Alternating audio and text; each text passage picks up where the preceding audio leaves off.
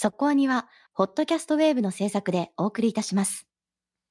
会いたいな声聞かせてよ。つながって笑顔を始めよう。さあ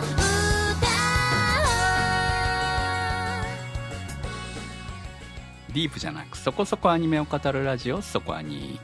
そこに、人気作の続編が発表になってましたね先週あーあ、リコリコですか？そうリコリスリコイル続編まあね来るとは思ってましたけれどもどの辺の段階でやろうっていう話になったんでしょうね、これね。えー、でも途中から話は動いてたと思いますけどねさすがにねやっぱりあのうん放送前はさすがにねえよな。はい、ないと思います。だから放送中話題になってこれは作りたいねという話から、えー最終回に発表するかしないか結構微妙なラインじゃないですか。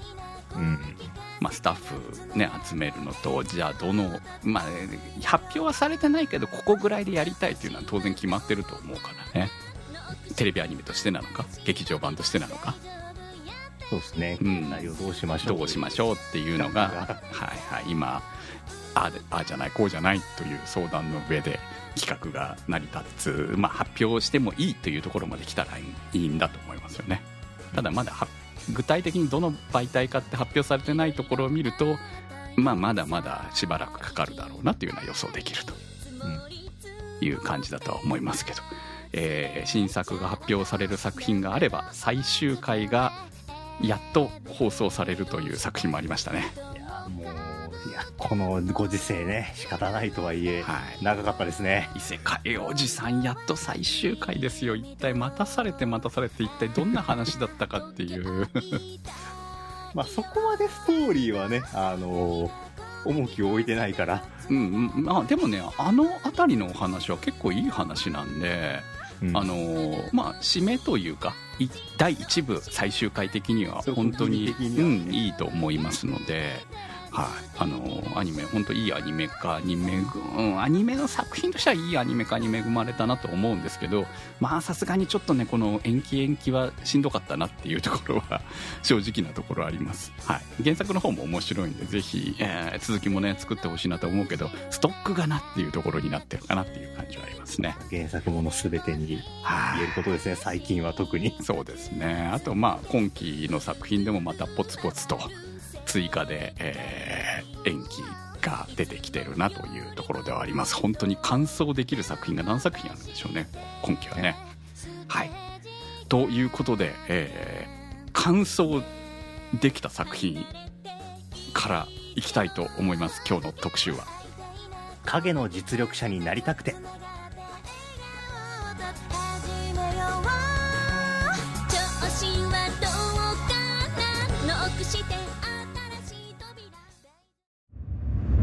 そこアニ。影の実力者に憧れ、日々モブとして目立たず生活しながら力を求めて修行していた少年は、事故で命を失い、死度影の王として異世界に転生した。異世界で影の実力者設定を楽しみ、妄想で作り上げた闇の教団を倒すべく、おふざけで暗躍していたところ、どうやら本当にその闇の教団が存在していて、ノリで配下にした少女たちは勘違いから指導シャドウとして崇拝し、本人も知らぬところで本物の影の実力者になっていき、そしてシドが率いる影の組織、シャドウガーデンはやがて世界の闇を滅ぼしていく。原作は相沢大輔によるライトノベル「小説家になろう」にて2018年から掲載。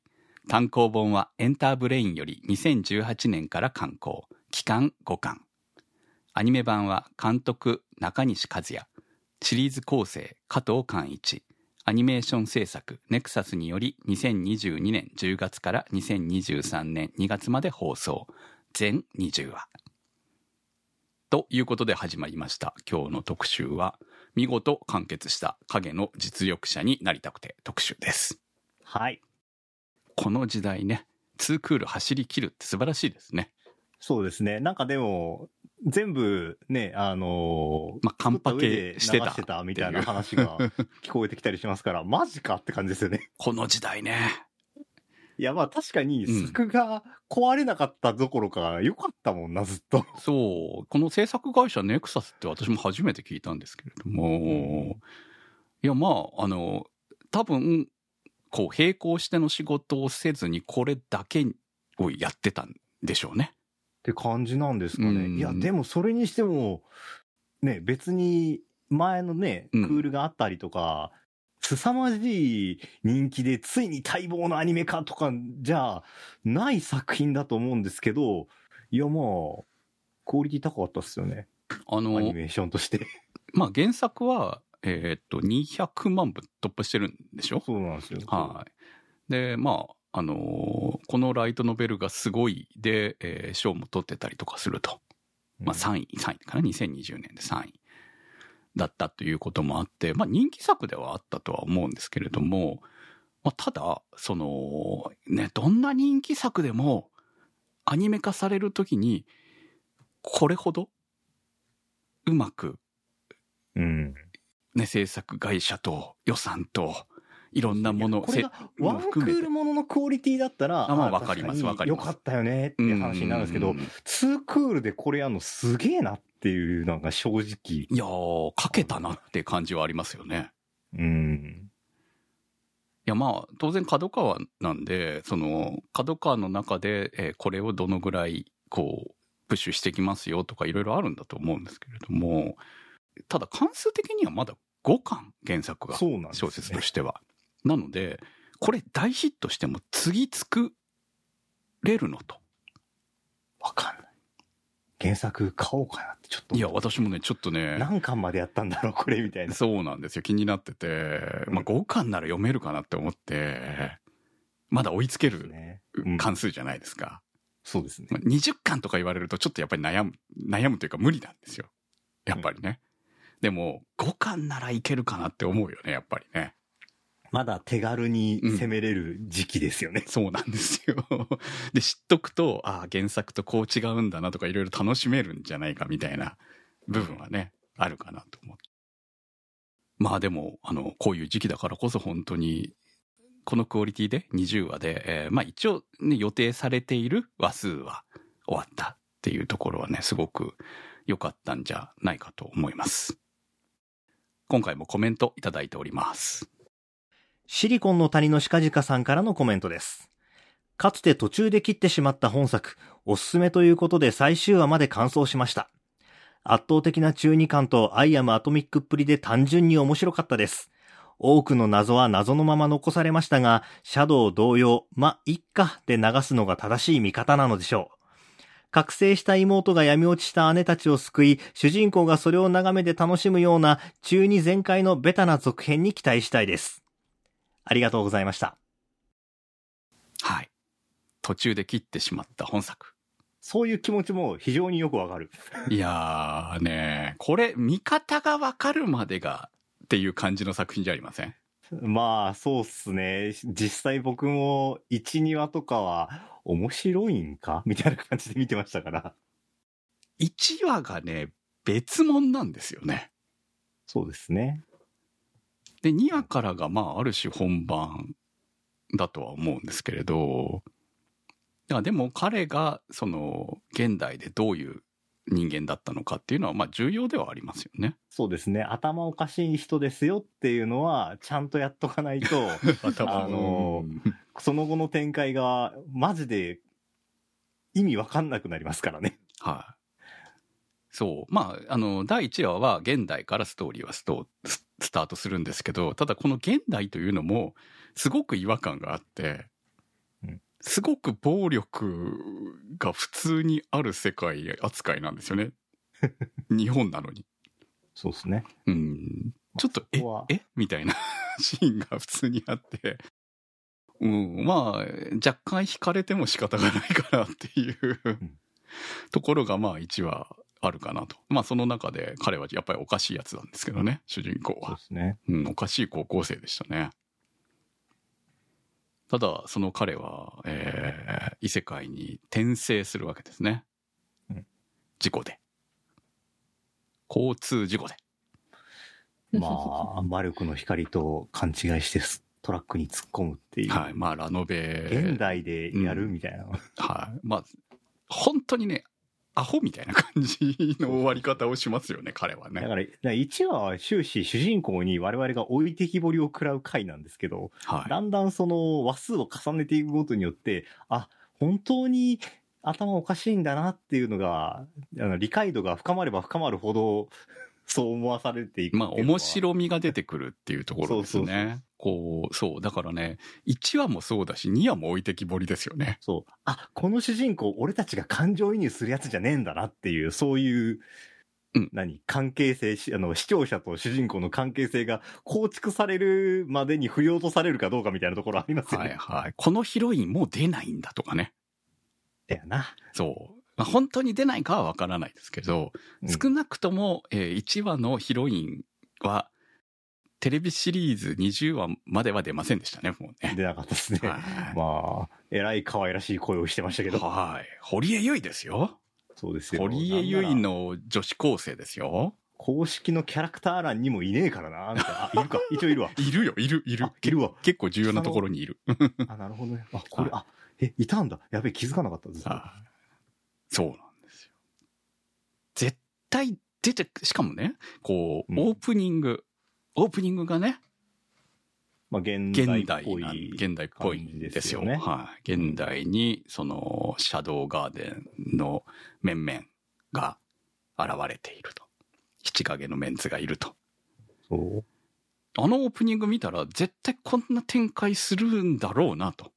こんな展開になんのかって思って、ちょっと俺は、うってなってたんですけど、一切。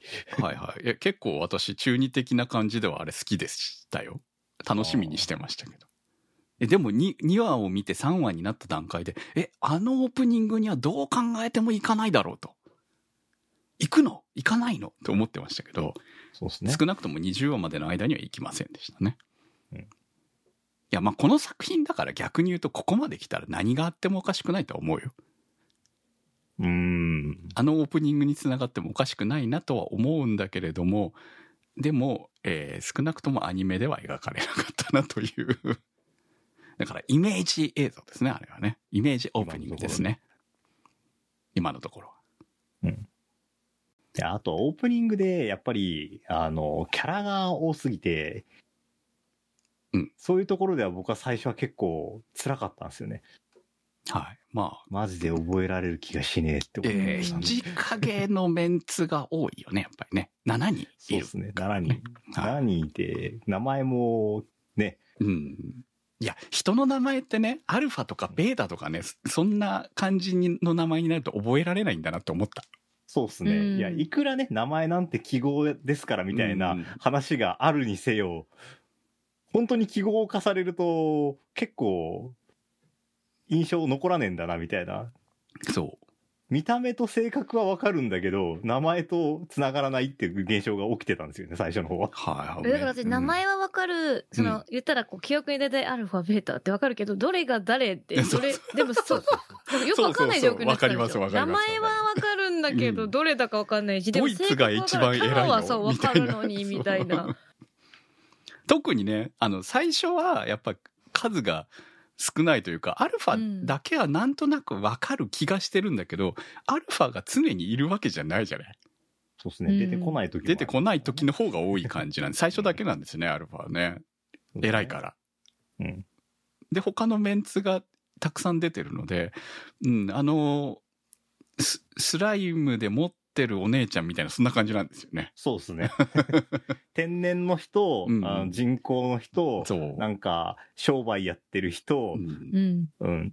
うん、獣人の人 ぐらい。獣人が二人いるな、みたいな。そんな感じなんで。でも、そんな感じでも楽しめるんです。言ってしまえば。まあまあ、それはそう。うん。いやー、ほんとね、あのーこの作品、見方が分かり始めてからが面白いと、本当に思うので、えーでもね、結構こう改めて思ったけど、今回、うん。あのー最終、えー私、えー13話ぐらいで止めてたんですよ。あお互いが始まるからっていうことで、あのーリソースをね、新番組に全部振り分けてたんで、で、その後、こう、どうせ面白いの分かってたら毎週楽しみにしてたから、もうまとめ3話って言ったら、ハゲが増えたあたり。そうですね。はい。で、あの、まとめてて。で、やっぱ忘れてるなと思ったから、8話ぐらいから今回一気に見見直したんですけど、まあ、気がついたら全然止まらなくなっちゃって。いや、重くないけど、うん毎回毎回、あの、突っ込みながら見れて、で、絵のクオリティは高いから、そまう。もう見方は分かってるわけじゃ。うん30分早いんですよ、早い。いんですよ。そう。気がついたらみたいな感じで最後まで見終えちゃったんですけれども。で、その後、1話からまた繰り返して見てたんですね。はいはい。そしたら、重いわって思いながら、1話、2話、3話重いですよ、めちゃくちゃ。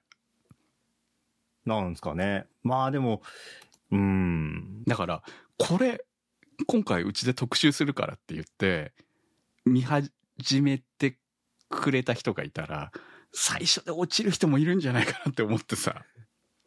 まあ、俺は正直、その、作品の楽しさがわかるわからないの前に、あの、アレクシアが出てこなかったら続けてなかったろうなっていう。うん、うん、うん、うん。だからそういう意味ではキャラの魅力で引っ張ってたらっていうところはあるんですよね。そうですね、確かにね。でもうん1話ずつ追うよりは、私もう本当に、言ったら本当1話を見て、うーんってなって、そのままっていう感じだったんで、はい逆にこう、溜まってきて、やるよ、面白いよって言われて、えー、って疑いながら見るじゃないですか。でも一気見の方が、だからそういう意味では、こう、えー、ってなったままでもいところに触れやすいのは。ああるうん。ーまあ確かにね。次に行くんで、うん、なんか、あれを毎週1話2話って見ちゃうとやっぱもう、うーんってなるような気がするんで。多分ね、原作、ある程度原作通り、まあ、あの、そうですね。1話は違うみたいですけど、そこに入ってないのが、本当は原作どはそこじゃないらしいですけど、配置的にはね。でも、まあ、あの、まあ、今回の構成としては、あそこにしか入れられなかったと思うので、1話の内容は。でね。今後のことを考えたら、あの1話って多分重要なことに、その、ん。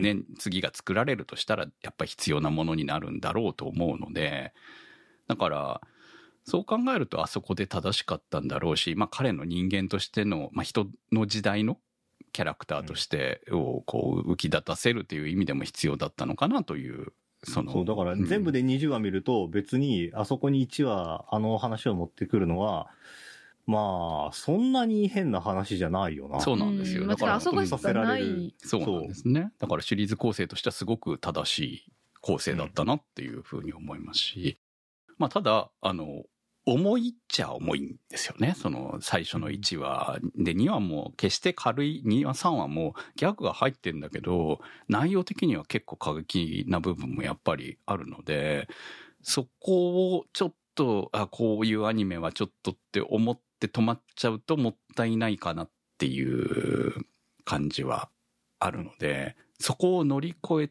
て、まあ、ああの、花澤香菜が面白い役をしているぐらいで、見てると、気がついたらハマってるんじゃないかって気がしますね。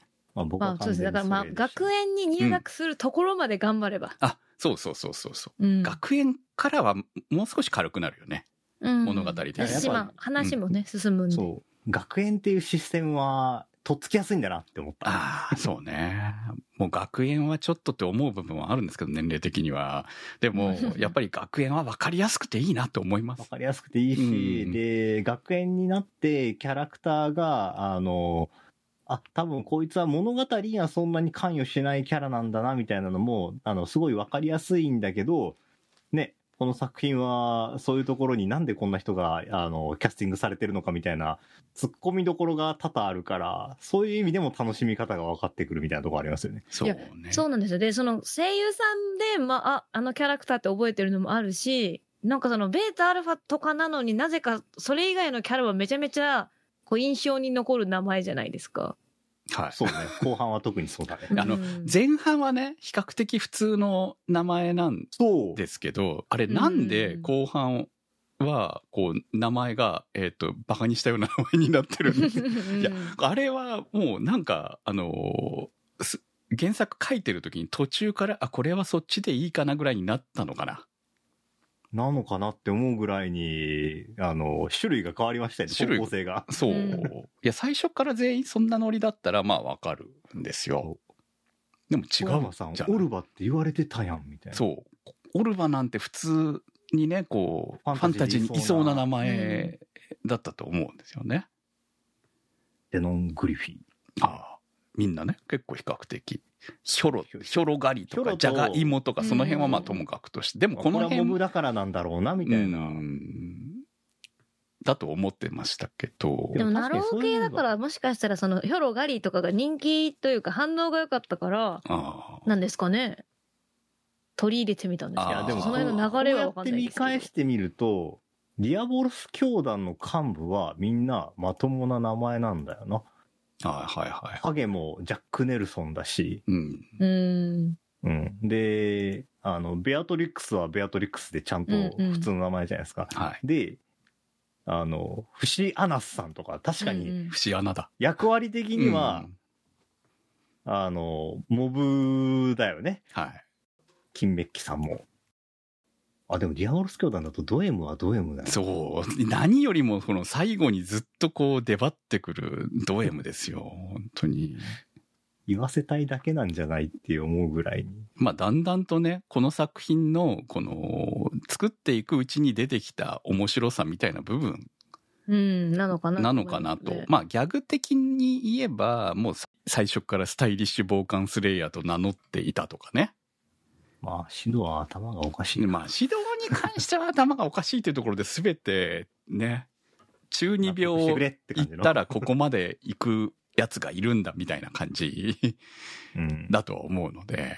まあでも逆に言うと中二病でも最強だったら許されるっていうことを証明しているアニメなんで、うん、そうね、確かにね。うん、本当にモブだったら本当になんだどうした大丈夫かってなるんですけど、最強だから許されてるところが面白いっていうか。そうですね。もうこの作品は本当にそこだけ、いや、うんそこだけ、うん、うんまあ主人公の部分に関してはそこだけですよね。やっぱかっこよさに強さというのは重要なファクターなんだなっていうのは思うんですよね。あと、ピアノが弾けるっていうのも重要だな。バカバカしすぎるからな。だってかっこよければいいんでしょ？そうね。かっこよければいいことしか奴は本当に考えていない。いや、だから中二病でもやっぱその日本レベルの、あの、だからじ前世のレベルだと、あーって感じだけど、このレベルになったら許されるっていう、こう、中二病全肯定するアニメなんで、このアニメは。そう思ってます、私は。うん。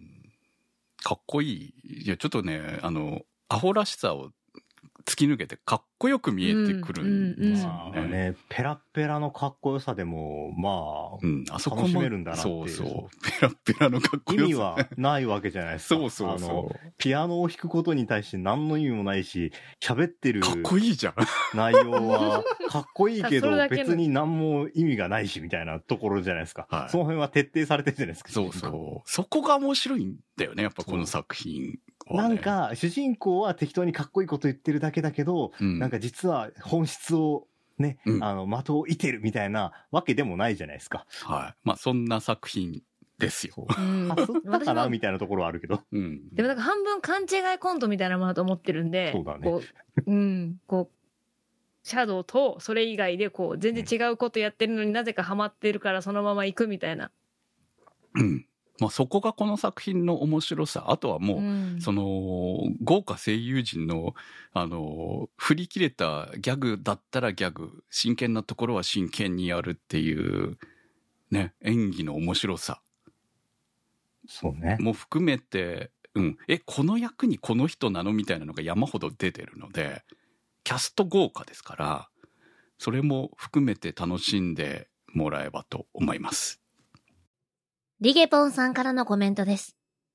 最初は見方がよくわかりませんでしたが、回を重ねるごとに、徐々にこの主人公が本当に影の実力者としてどうかっこよく立ち回るかしか考えておらず、それが手段ではなく目的であると知ってからは、これは主人公の究極のごっこ遊びなのだと理解してやっと楽しめるようになりました。シドとシャドウガーデンとが噛み合っていないのに噛み合って見えてしまうところが何とも言えないおかしみを醸し出している反面、アレクシアやアイリス、ローズたちの片木の人たちが人生をかけてシリアスに問題に立ち向かっていく様は、ちょっといたたまれない気持ちになりました。だって、大体指導が最後には解決してしまうんですから。他にも本編と全く関係のないオープニング、2話以降全く出てこない茜、ド M ケツハット、ゴルドー金メッキなどのとぼけたネーミングなどなど、おかしいところが随所に散りばめられており、本当に変なアニメだなと思いました。何より、全20話ではありましたが、ある程度のクオリティを維持しつつ、延期もなしに正月もぶっ続けで走り切ったのは、さすがはシャドウガーデン制作だなと思いました。はい、ありがとうございます。いやー、本当にこの通りなんですよね。変なアニメだよな。うんね。あのーやっぱり一番笑えるのは、指導が薄っぺらくささっきからね言ってる薄っぺらい、ただのかっこよさを目指していることで適当に言っていることが、実は世界の真理につながってしまっているっていうところですよね。そうね。これ、実は、実は分かってました、みたいんだったら、こう、おも、面白いのかな？どうなのかな？でもそれじゃ面白くないよね。ある意味、この作品としてはよくなんか、よくある話になっちゃうもんね。落ちてくる気がするんですよそうね。そうそう。あの変変な話に振り切れない感はあるんですよ、そうなってくると。そうなんですよ。うんでもこう、最初、こうよくわからないというか、どういうこと？ってなりながらやっぱ前半見ていくじゃないですか。うんでも視点的にはシャドウ視点だから合ってるといえば合ってるじゃないですか。だってシャドウはよく分かってないから。そうねっ。ていうので、まあそこがクリアになっていく分には、まあそういうふうにこう、徐々に私たちも理解していって、シャドウだけ、まあずっと蚊帳の外っていう アニメなんだなって。そうそうそう。まあ、最終的にはシャドウがた、ね、倒したり、敵を倒していくわけですけどね。そうですね。いやでも私原作知らなかったんで、はい。気づくのかなって思ってたんですよ。ああ、いや、それはね、うん。ねまあ物語的にはもう学園編が崩壊するぐらいの頃には、まあ、実はあれ？俺、そう。んこうなんかね、俺の言ってるこシャドウ？とあってね？みたいシャなね。ドウガーデン、すごいことやってね？みたいな。いや、やってるのはわかるわけじゃん。こうね、うんうんデパート作ったりとかさ。なんかね。あれはもう、俺が喋ったことをネタに、こいつら金儲けして、してやがるぐらいの テンションだから。そうなんだよね。全然ね、これで小説書きやがってとか、ピアノ弾きやがってみたいな、そんな勢いじゃない？うん。それが、こう、資金源になって、えー、ね、シャドウガーデンを、の運営になっているとかさ、そうですね。あんまり意識してないですよね。うん。でもなんかあんなに人の強さとかその性格とか、なんか先を読んでる感じなのに、どうしてそこにだけ気づかないのかもう、それもおかしくて、なんか途中か自分のやらっ、てることにしか興味がないから。うん、本当に、それが面白いなと思って。そうなんですよね。そこですよ、やっぱり。この、うんこのちぐはぐ感を徹底してやっているからこその面白さ、主人公のキャラ立ちうん。かなと思いましたね。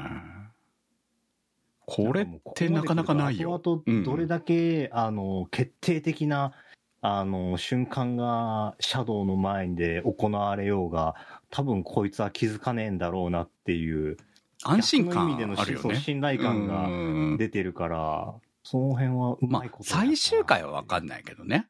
その原作でいう最終回は、原作のうん、原作でいう最終回はわからないけど、まあ当然描かれてないからまだ全然ね、先の話になるとは思いますけど、ついてほしくないなでもこれ気づかないまま行くと、気づかないまま、物語が解決するよね。影の教団をなくしちゃうってことですよね。そうそう。このね、でまあ最後は魔人ディアボロスが多分復活すると思うんだよね。うん。でもディアボロスが復活して、それをシャドウが倒して、教団も破壊、シャドウガーデンとして破壊して終わるっていう終わり方するんじゃないかと思うけど、本人はディアボロス、魔人ディアボロスだって思って戦ってるかどうかもよくわからないまま、強い敵は俺が倒すぐらいのだけじゃねえかっていう。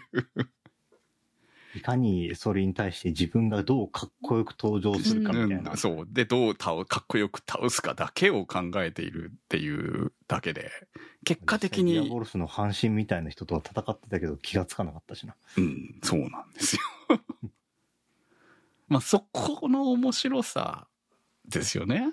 うん。うんあでもだからこそそのなんだろう敵キャラとかは、まあ、分かりやすく悪そうか分かりやすくこう可愛いとか綺麗な女の人だったりしてこう興味を持つんだけどその人が悪いと思ってないみたいな理由付けがちゃんとあるんでなんか関わろうとはしているけど気づかないっていううまい、いや、それはねそれでね、描くのって大変だろうなって思ううんですよ。ん物語として。まあ、モブに徹しきれてるかといえばそうじゃねえいや、全然モブじゃねえ ですよ。本当に。自分、自分でつ、自分につセルフツッコミ入れてる以上にモブじゃないから。モブじゃないですね。てか、モブのオーラ、まあ、学校、学園生活ですら本当にお前はモブなの。あの、友達二人にはモブに見えてるけどっていうとこですよね。そうですね。見せてるけどうんそれ以外ですよねうん。アレクシアに告白するまではモブだったよ。ああそうですねはい。一瞬すぎるよ。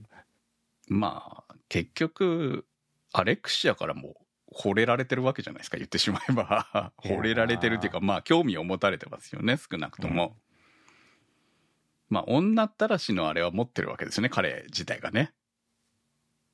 確かにただうん、本人は、モテたいからやってるわけじゃないから。おんそうですね。かっこつけた結果ですねたらしなのかな惚れてる学園の女全部ちょろすぎるんだよな。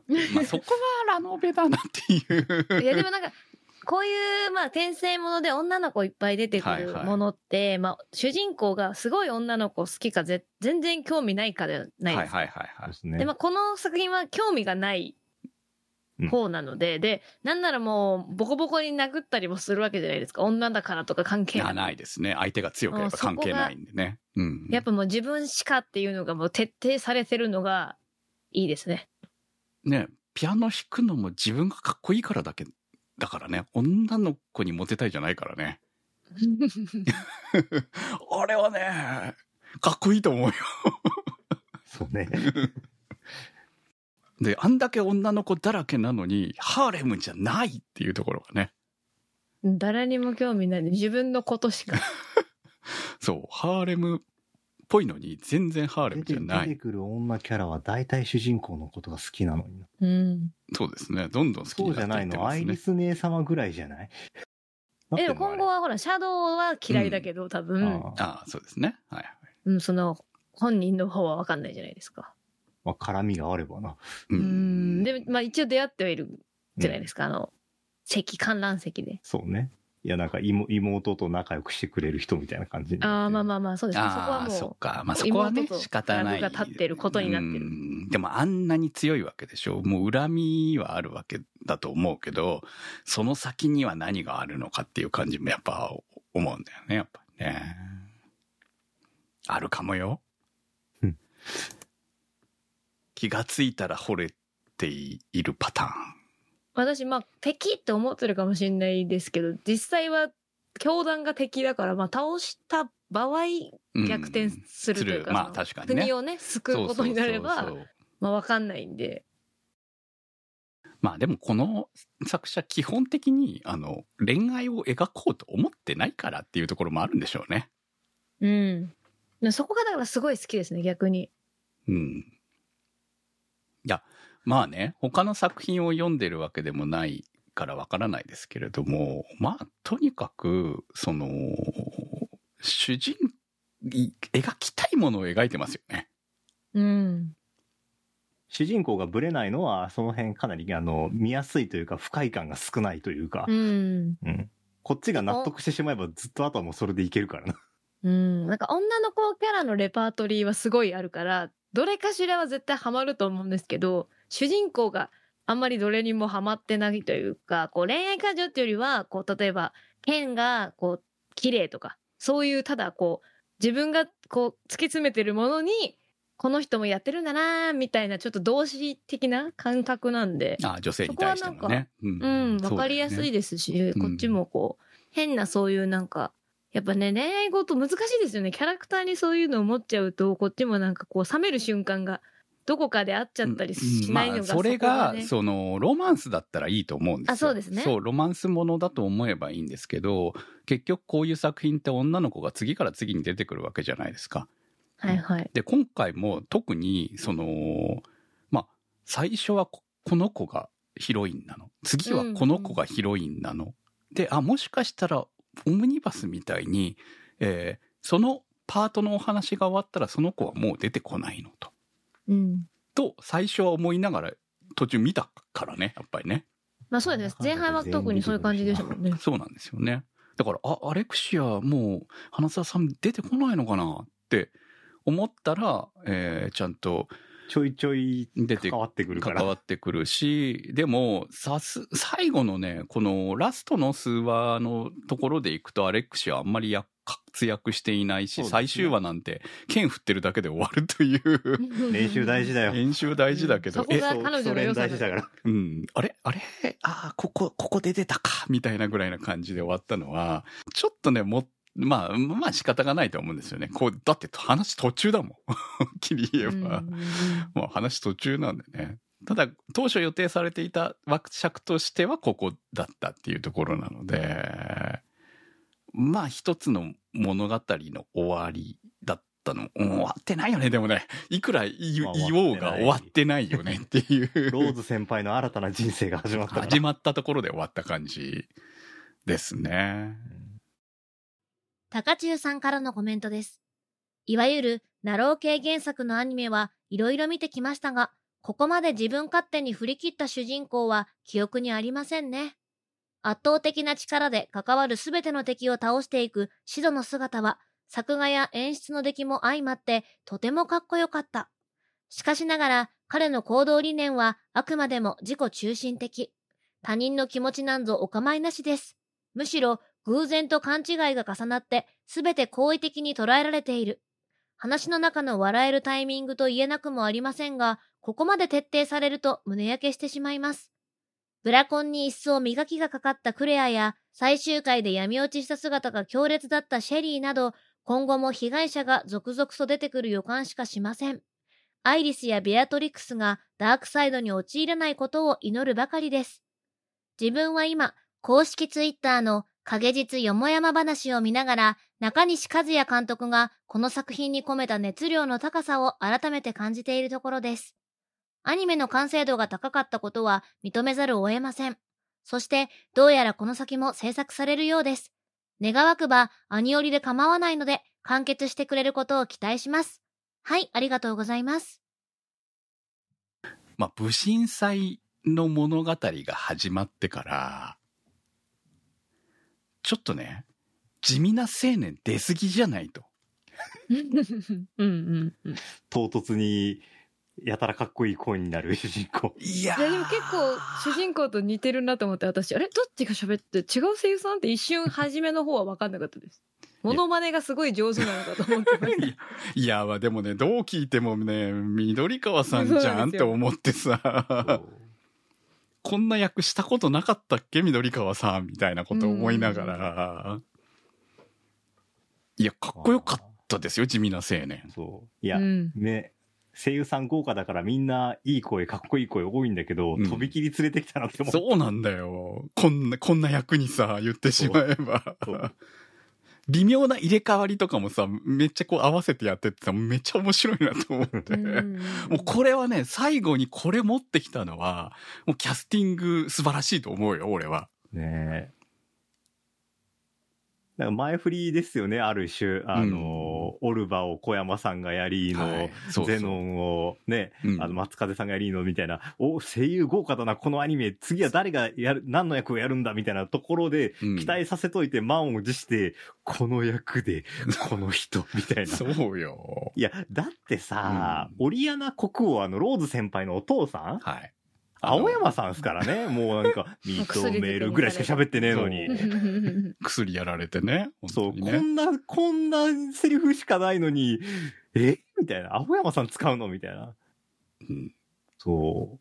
アレクシアのお父さんも三上さんだったじゃないですか。はい。うんそうなんめちゃくちゃ豪華だよなって、なんかその、なんか、ね、松風さんとか小山さんとか、うんあのね、結構、その、なんですかね、みんな知ってる、あのそんなにオタッキーな人じゃない人でも、あ、この声の人知ってるっていうところもすごい人使ってるけど、でも、めちゃくちゃベテランの渋いところもちゃんと使ってくるっていうのは、キャスティング、ね、あの、老快だなみたいなところが。ほんとね、ド M ケツハットの早見さんも、いや、ド M ケツハットで早見さんですかみたいな。ド M はすげえ名前だけ最初出てたじゃないですか。はい。うんうんうん。だから、本当に登場するのかどうかも怪しいぐらいのネーミングじゃないですか。うんまあね。むしろ普通だったらモブの名前じゃないですか、そういう名前って。。いや、もうだって名前が出た時点で笑笑うしかないだろうって思ってた。ローズ先輩に刺されたみたいな話が来たから、あ、ド M は多分登場しねえんだろうなって思ってたうん次の回に出てきた。しかも声が早見、早見さんかよみたいな。え、でも私なんかド M ケツハットっていう名前だけで、こうやっぱちょっと太ってるとか、こういうなんかその言ったらよくいるこう悪者の、はい。はいはい、はい。婚約者にはちょっとあんま良くない、醜悪なそう。見た目がね、そう、そういう感じかと思ったら、え、普通にかっこいい感じのキャラクターじゃんと思って、そうだねなんかその辺の違和感もありますね。その、名前と顔がちょっと、うん普。通だったらこうならないだろうっていうのがちょっと面白い、それが面白かったりするので。セリフ回しもやたらそのド M の名前を呼ばせたり、うんハゲハゲは、ハゲは必要に出てきますよね。うん単語としてだからもうなんか本当に、そのギャグとしての、こう、ネタを散りばめてセリフとしても言わせてる感じもあるので、まあその辺あは、影の毛ってあのうん。ハゲのところのみたいな話が出てきた。う んそこでその情報いらねえだろ。みたいな。そうそう、そういう部分はね、こうなんか乗り突っ込みしてる感じでこうね、視聴者が突っ込めるっていう面白さのところには、やはり説得力のある声が必要なんだなっていうのを、まあまさにド M ケツハットで味わったかなっていうのと、そしてちゃんとね、やっぱりこういう時には必要な小安武人がいるわけですよね。そうですね。ああの短い出番で何回ド M と言ったのかっていう。それもそう。もう絶対楽しかっただろうな、この、ね、収録と思いながら。うんでもこう声優さんのその、例えば、このキャラクターはきっと、あの、偉い人なんだとか、うん。強い人なんだとかっていうのの、その、うまいこと使ってるんで、こう、妥協がないから誰もモブじゃない感じで。そこがまあ、短いこう時間の登場時間でも、こう、ストーリーを理解しやすい部分だったりもするし、その、感情移入しやすいところだったりもするのかなとは思うんで、やっぱりその、おお父さんも、こう、青山さんじゃなかったら、多分あの、ローズを許すシーンとかもあんな感動的にならないような気はするので、うん。ちゃんとそこは計算されてて、やっぱ声優さんって大事だなとも思いましたね。うんまあ、この作品はやはりそこがうまく噛み合った結果だと思いますよね。よくできてるよなって思うし。ん作品もよくできてるんだけどやはりまあその演技している人たちのこう、まあ、キャスティングがまず何よりも良かったと思うし、そのキャスティングで、えー演技自分が求められている演技というものがこの作品の中でよく分かられてたなっていうところ。ギャグなんだけど何かずれてる部分とあとやっぱりシリアスな感じっていうのが。だから私あのド M ケツハットもう単なる悪じゃないのかなっていう描写もあったじゃないですか。ここの後のことを考えて国のことを考えるとみたいな。まうん。まあ王国を乗っ取ろうとしてたのは事実だろうけれど、でもこの後のことを考えればみたいな風にも取れる。うん。まあ実際どうなのかはわからないわけですよね。まあ、だそうですね。ここで話は止まっているので。ちょいちょい、あの、悪役にそういう要素は、あの、オルバとかも、あの、小うん小山さんとかはいも、はいはい。あの、娘を、うんぬんみたいなうん匂わせがあったりとかして、はい。結局、あの娘は、あの、アレクシアが捕まってた時に横にいた怪物が、そうですね。あれ、小山さんの娘だったみたいな、はいね、話が出てきたりとか、一瞬結構アニメだとすげえ一瞬で、ね、写真ぐらいしかないから、かなり気づかない人多いんじゃねえかなってちょっと思うけど。まあでも、そういう部分はきちんと伏線貼って回収していくっていうところはうまいなと思いますよね。やうんっぱりね、物語の展開見ても。うん、そう、なんかね、ギャグに振ってるように見えて、えーいろんなものはちゃんと回収して、まあ、えー物語のここまででは回収できないものに関してはそのまま、えー残しているっていう感じで、えーアニメ化原作ね原作ありのアニメ化としては非常によく作られた作品だったんじゃないのかなと思いますし、えー中西監督ってこの作品が多分監督初デビューだと思うんですよね。だからすごいなと。めちゃくちゃうん、原作のファンというお話はいですね。うん。インタビューによるとそういうことみたいですが、まあ、まあ制作会社も含めてうまくこうね、機能したパターンだとは思うけれども、まあ、アニメ見てて、あこの作ってるスタッフが原作好きなんだろうなっていうのは伝わってきましたね、非常にね。めちゃくちゃ伝わってくるからうんそういう意味でも、あの、もうなんか途中から安心して見てられるなみたいなところは。そうね。ありましたねでももう最終回のあたりに関してはもうやりたいだけやってますねっていう感じで、うん非常に伝わってきたけれども、ちゃんと一その後1話を見たら、あ、1話の伏線も回収、まあ物語としてっていうよりも、こう、バールとかね、ピアノとかねバール。は、なんかオリジナルアニオリだって聞きまあ、す。そうなんですか、バール。まあ聞いた話だから本当かどうか知らないけど、でもまあ、バール最終戦かっこよく見えるしな。いやー、ね、1話で見たバールと、最終話で見るバールの違いですよね、やっぱり。ポテンシャルがあるって確かうに。ん。1話はギャグだったんだよ、バールが。うんうん。そうっすね。でも最終話のバールは、ここでバール出てくるのめっちゃかっこいいじゃんとか思いながら、感動するよねってそいう。う。月光もずっと流れてんのも、こう、めっちゃかっこいいんですけど、こう、なんとなくね、その中二感が、だんだんと本当にかっこよさに見えてくる怖さですよね、これはね。徹底してるおかげで。でもその中二感は本当に物語以上は繋がってないっていうところがまた、何度も言ってますけどね。そうだから。な。そういやでもこれ本当完結まで見たらこう私たちもこう影の実力者になりたいなってなるような感じになってくんですかね。なんかなんか徐々に肯定させられていくじゃないですかそのうん。いやなこんなんちょっとって思ってた12話の感じがこう最終話になったらいいなってなってるのと一緒で。うん。まあ物語の見せ方がうまいんでしょうね、うん。結局ね。だから、その、これはやりたいっていうことはちゃんとやった上で、えー見ていく、その、そこを乗り越えさえすれば、非常にこう癖になっちゃうような作品になってるっていうところが、うん。うん、がこの作品の魅力、えーアニメとしての魅力なのかなというふうに思いましたし、まあ、ただ、本当に、あの、物語は、今からっていう、まあ、一つの区切りがついただけでしかないので、そうですね。たくさんの回収されていない物語がいっぱいと。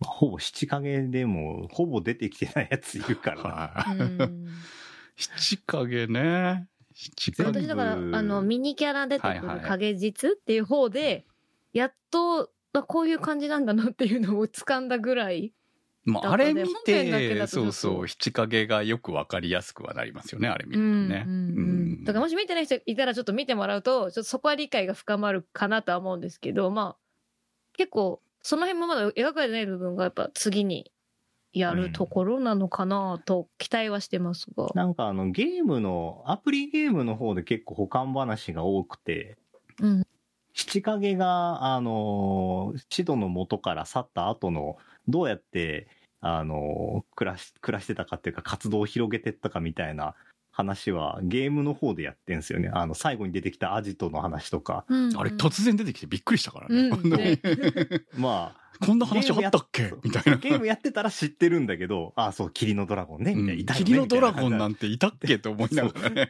アニメには影も形も出てきてなあ、いから。やっぱりそう。知らなくてよかったのね。そうララムダとかも最後あの、出てきたじゃないですか、はい軍人みたいな。はいはい。あれとかも、そのゲームの方で、あの、ちゃんと出てくる時があるから、っていうのあいつは知らなくてよかったのね。あいつは知らなくて当然出てきてないから。でもなんかこんなんいたかなって思いながら。こうマッチしてるんですよね。両方やると分かったりとか。そうそうそう。なんかね、あの、あ、そう、ちょっとゲームの話題になったから、あの、ここで言っちゃうんですけど、そのゲームの、あの、待機画面とかでキャラがまあ、トップ画面に設定してるキャラが喋るんですけど、そのセリフ量がめちゃくちゃ多いから、まあ、キャラ好きになったんだったら、これはね、ゲームはやってみていいと思う。うもう、花沢さんのボイスむちゃくちゃ多くて、多分他のキャラも同じ量あるんだろうなと思うんですけどたまらん。たまらんですか？たまあ、まあね、この作品の花沢香菜めちゃくちゃいいですからね、本当にね。めちゃくちゃ良かっはい。確かにそのげ恋愛系とかではないので、その原作というかアニメではそこは描けないから、まあそこをうまいことゲームで持っていってるんだとしたら、まあやっぱり、あのキャラ好きだなみたいな人はやるといいのかもしれないですね。そうだってあテレビアニメ放送中にゲームリリースして、で、テレビアニメのタイミングと合わせて、あの、ベアトリックスとか実装とか、午前0時に実装とかやったか。なるほどタイミングをねら、そう。だから、この、なん制作をや、ゲームとかアニメとかの制作をやってるのの、回してる人がむちゃくちゃ有能なんじゃねえかなっていうのは確かに。やっね、ぱその、ちょっと思う。アニメで出てきた瞬間に実装されるとテンション上がりますもんねそ。うね。まあ、だって、なんで出てきたのって思っ、あの存在って、まあ、ベアトリックスは多分、ね、関わってくるんだろうな、エルフだしとか思ってはいたけれども、うん。でも、ベアトリックスなんてこのかっこよさそうなね、武神とか呼ばれるようなキャラクターなんて中二じゃないですか、もう言ってしまえば。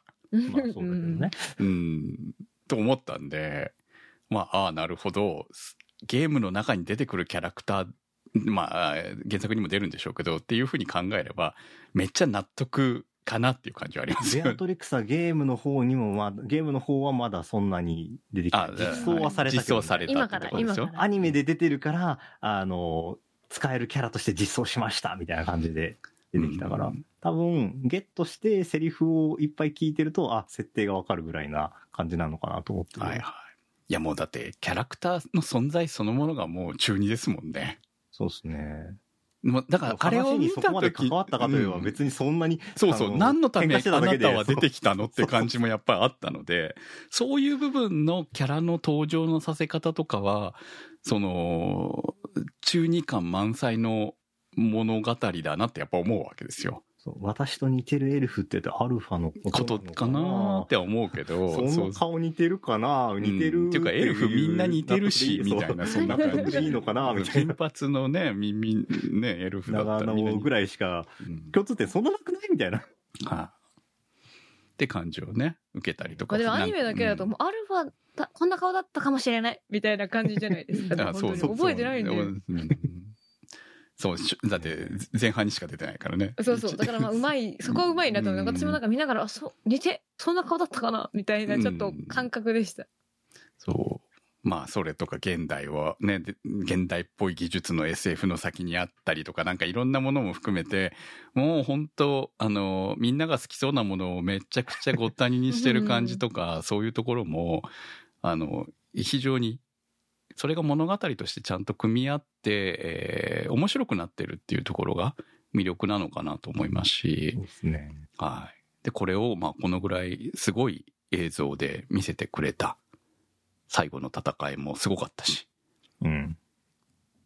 アクション良かったですね、やっぱりね。アクション良かったっすね。作画ほんとずっと良かった。うんはい。ギャグも、ギャグのキレも良かったしっていう感じで。アイアムって言っただけであんだけ笑えてるなんてそうそうねえだろと。ねっとりすぎるわって。言うぞ、言うぞ、言うぞ、言わない最後言わないみたいなところのツッコミまで、あの、ね、ちゃんと考えて作ったでしょっていう、なんかもう、ツッコミ待ちがうまいですよね。そうね。アニメの画面見てる我々が突っ込んでしまうっていうのそうだからそのアニメのその見せたいところの展開も大事にしつつ、多分視聴者がここでっていうもももこだわってこう作ってたろうなっていうのはありますよね。うん。非常にいいアニメ化だったんじゃないかと思います。あのー本当にね、完結まで見たいよね。そうですね。続きは早く見たいし、いやーうんもう気楽に楽しく見れるねこんな作品なかなかないなって思ってね。そう結構重いですけどね、話は。ああ、そうそう。そうまあ重いんだよね。そうそう。そう、重いんですよね。ディアボロス教団の話やっぱ重いですよね。馬月とかめちゃめちゃ気の毒な人ですからうね。ん、そうなんですよね。でもまあ、悪魔月はどんどんどんどん、あのね、シャドウガーデンが救っていけばいいわけなんで。そうそう。は親、親を殺した上、自分のね、過去と名前をね、捨て去って、新しい環境に身を置かざるを得なくなった。完全に悲劇のヒロインだけど、そこまでなんか悲劇のヒロイン味がない。い。うん。ローズ先輩ね。そう。ローズ、ローズ先輩。最初はちょっとギャギャグギャグっぽかったのに、うん。まんなこん、こんな悲しい過去を。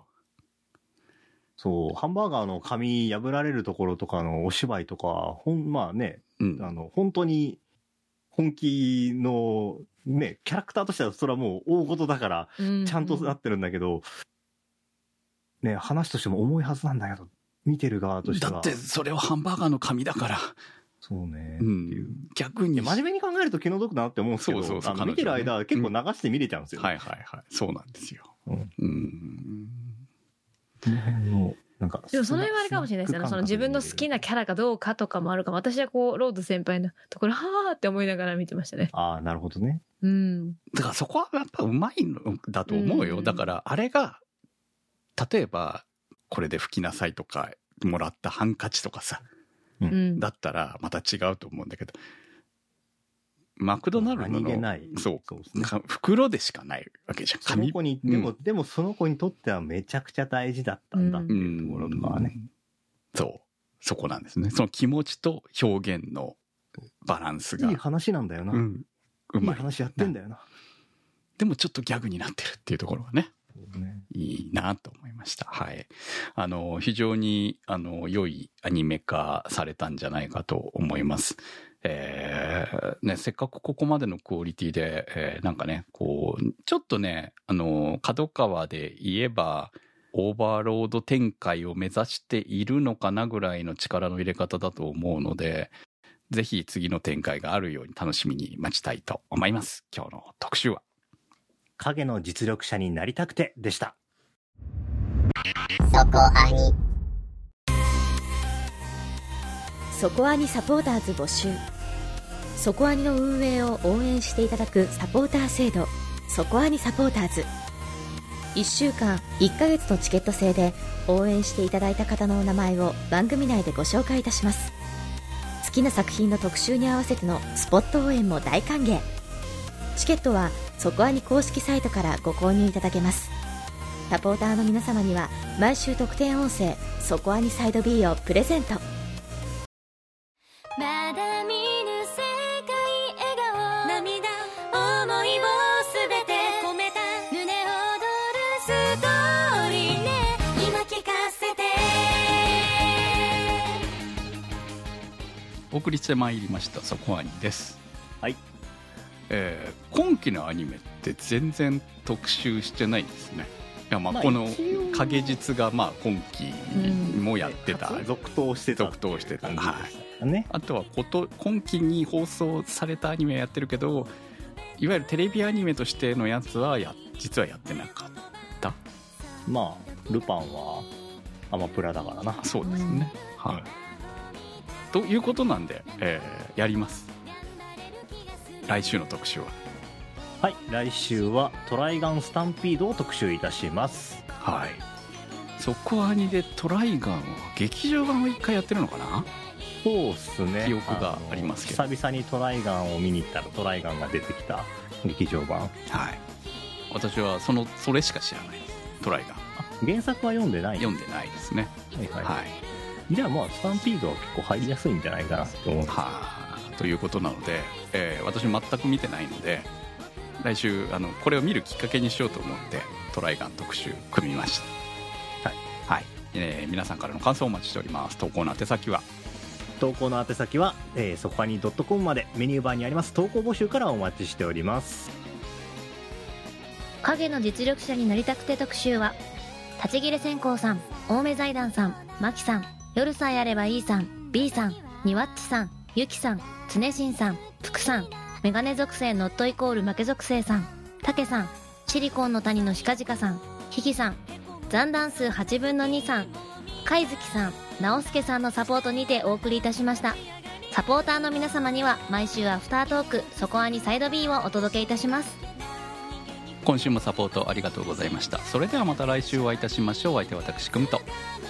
ふみやきと、宇宙世紀仮面でした